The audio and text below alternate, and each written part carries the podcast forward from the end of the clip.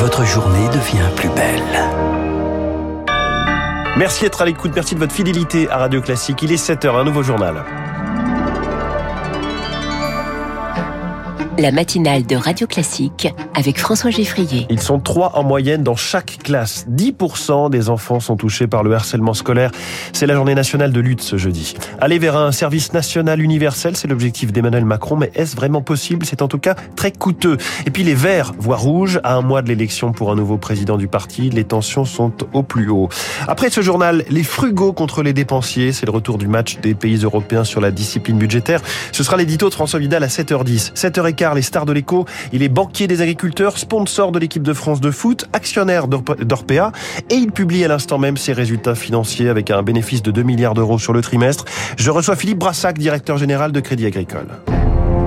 Radio classique. Léa Boutin-Rivière, ce jeudi est consacré à une problématique, le harcèlement scolaire. C'est la journée nationale de lutte contre ce phénomène qui touche, selon les estimations, un élève sur dix.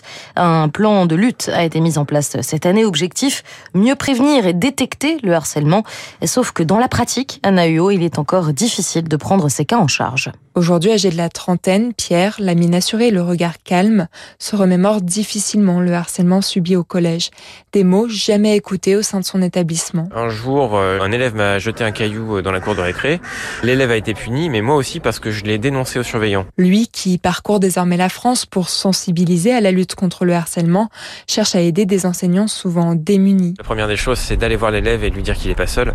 Se former euh, à la lutte contre le harcèlement scolaire, même de faire une toute petite chose, ça pourra peut-être régler le problème. Mais repérer les violences peut poser problème, reconnaît Guylaine David, porte-parole du SNUP FSU, principal syndicat enseignant du premier degré. On voit tellement euh, les élèves tous les jours euh, qu'on ne voit plus les problèmes et c'est très insidieux le harcèlement et ça a lieu dans des endroits où l'enseignant n'est pas forcément là. Du coup, c'est pour nous très compliqué de déceler les choses. De leur côté, les associations tentent d'intervenir dans les écoles. L'organisation Marion la main tendue s'est déplacée dans 220 établissements cette année, mais aujourd'hui, Nora Tiran-Fraisse, sa présidente, a si on ne met pas des moyens, c'est-à-dire des moyens personnels, des moyens financiers, on peut être mobilisé, hein, mais à un moment, avec rien, on fait très très peu. Et pour prendre en charge les familles et continuer de former les personnels éducatifs, l'association estime qu'il lui faudrait 4 millions d'euros par an. Sachez par ailleurs qu'un numéro d'aide existe, le 30-20 pour le harcèlement scolaire. Pour le cyberharcèlement, c'est le 30-18. Passage aux urgences et hospitalisation en grand nombre. L'épidémie de bronchiolite atteint des niveaux jamais vus depuis 10 ans. Le plan d'urgence nationale a été déclenché. Dans les hôpitaux, on en reparle à 7h30 dans le journal de Charles Bonner. Les sénateurs penchés sur le secteur de la santé hier. Ils ont validé la proposition d'une année supplémentaire de stage dans un désert médical pour les futurs généralistes. Cette année devra avoir lieu hors milieu hospitalier et sous encadrement d'un praticien. Pendant ce temps, Emmanuel Macron présentait la nouvelle stratégie défense française. Adieu Barkhane, après 9 ans de présence au Sahel. Ça, c'était une annonce attendue. Mais le président a aussi évoqué un renforcement du service national universel. Concrètement, à partir de l'an prochain, les jeunes de 15 à 17 ans pourront s'engager pendant leurs vacances scolaires.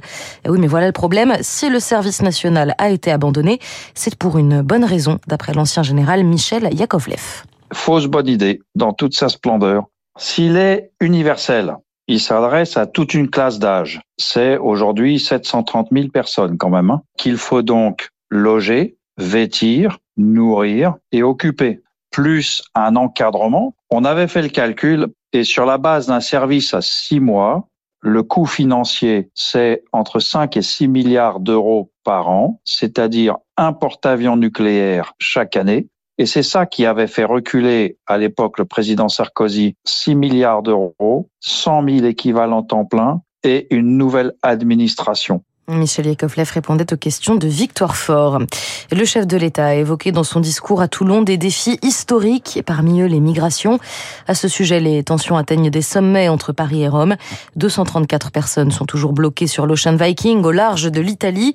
La France a jugé hier inacceptable le refus de laisser ce navire humanitaire accoster. Radio Classique, il est 7h05. Attention à la journée noire dans les transports parisiens. La RATP en grève, cinq lignes entièrement fermées, les autres en service très réduit. Aujourd'hui.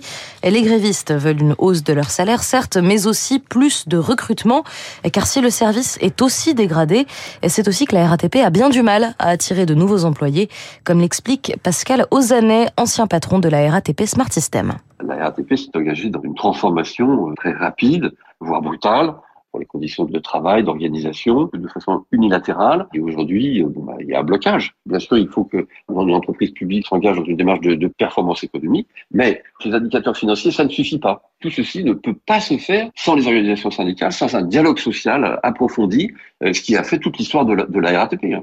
Lors de ses auditions à l'Assemblée nationale et au Sénat, j'ai noté que, que Jean Castex avait exprimé cette volonté véritablement de renouer avec une véritable culture du dialogue social pour remettre la RATP sur de bons rails. Propos recueillis par Zoé Pallier. On parle du climat particulièrement hostile chez Europe Écologie Les Verts. Plus qu'un mois, jour pour jour, avant la bataille dans les urnes pour un nouveau président du parti. Et d'ici là, tous les coups semblent permis.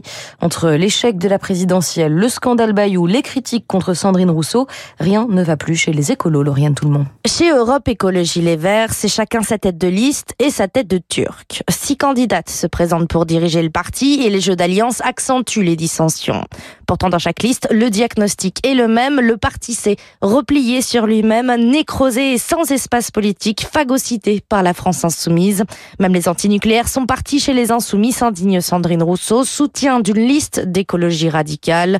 Elle dénonce au sein du parti une volonté de nous faire taire avec une violence qui défie l'entendement. Dans son viseur, la direction et Yannick Jadot, tous s'accusent de trahison, encore échaudés par l'échec de la présidentielle et les compromis faits aux élections législatives. L'accord de la NUP a fait beaucoup souffrir en interne, même s'il a permis de sauver les meubles, reconnaît-on. Mais pas question de s'allier à la France insoumise pour les européennes, que les écologistes cultivent leur jardin, conclut une candidate. Les explications de Lauriane Tout le monde. Merci beaucoup, c'était le journal de 7h, signé Léa Boutin, Rivière Prochain Point à 7h30 avec Charles Bonner.